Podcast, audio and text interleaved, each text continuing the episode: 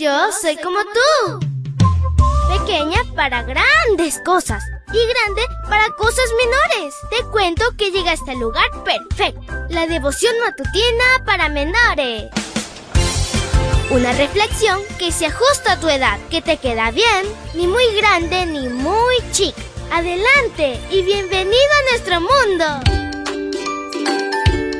Hola, hola amiguito y amiguita, es súper genial iniciar esta nueva semana juntos de la mano de Jesús, nuestro amigo favorito.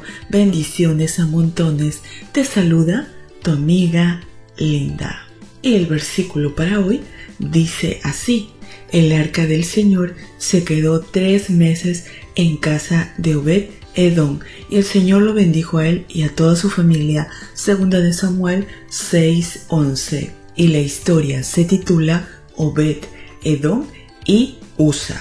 El arca del pacto con las tablas de piedra había sido capturada por los filisteos en los días de Eli. Posteriormente, cuando regresó a territorio de Israel, el arca estuvo en casa de Abinabab en Kiriat Jerim durante 20 años. Este personaje tenía dos hijos, Usa y Ahio. Después de los 20 años, David ordenó que el arca fuera llevada a Jerusalén.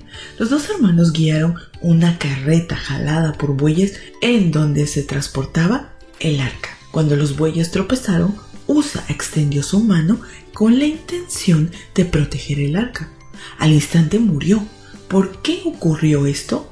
Porque no estaba permitido bajo ninguna circunstancia que alguien tocara el mobiliario sagrado del tabernáculo. Con esta acción, Usa se asumió como sacerdote cuando no lo era. Irónicamente, lo que no ocurrió en el transcurso de 20 años en su casa sucedió en un instante fuera de ella. Aunque la intención de Usa se justifica, su acto y la consecuencia nos enseña cómo ve Dios las cosas.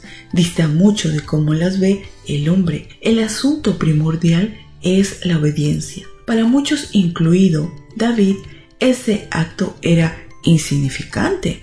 Sin embargo, Dios ve el corazón igualmente para muchos. La desobediencia de Eva al comer del fruto del árbol prohibido es algo irrelevante, mas no para Dios. ¿Cómo conciliar la idea de que Dios perdonó a David cuando se involucró con Betsabé o el hecho de que Dios perdonara al rey Manasés cuando condujo a toda la nación a la idolatría? Por lo pronto, lo único que podemos señalar es que Dios mira las acciones humanas muy diferente a nosotros. Lo cierto es que el mismo objeto que se convirtió en piedra de tropiezo para Usa fue una bendición para Obed Edom, pues el arca estuvo en la casa de éste y toda la familia resultó beneficiada.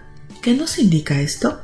Nos indica que relacionarnos con lo sagrado como Dios ha dispuesto siempre resultará en bendición.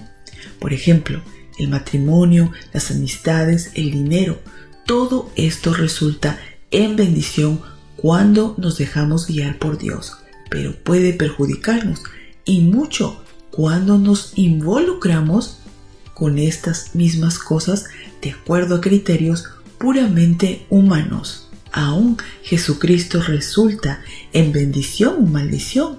El que caiga sobre esta piedra será quebrantado y sobre quien ella caiga será desmenuzado. Mateo 21:44.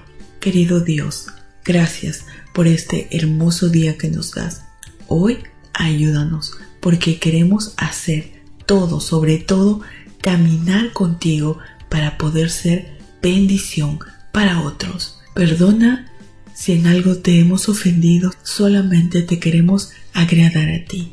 Te lo pedimos en el nombre de Jesús. Amén y amén. Abrazo tototes de oso y nos vemos mañana para escuchar otra linda historia. Hasta luego. Hoy creciste un poco más. ¿Qué? porque crecer en Cristo es mejor. La matutina de menores llegó por el tiempo y dedicación de Canaan Seventh Day Adventist Shores and Dear Ministry.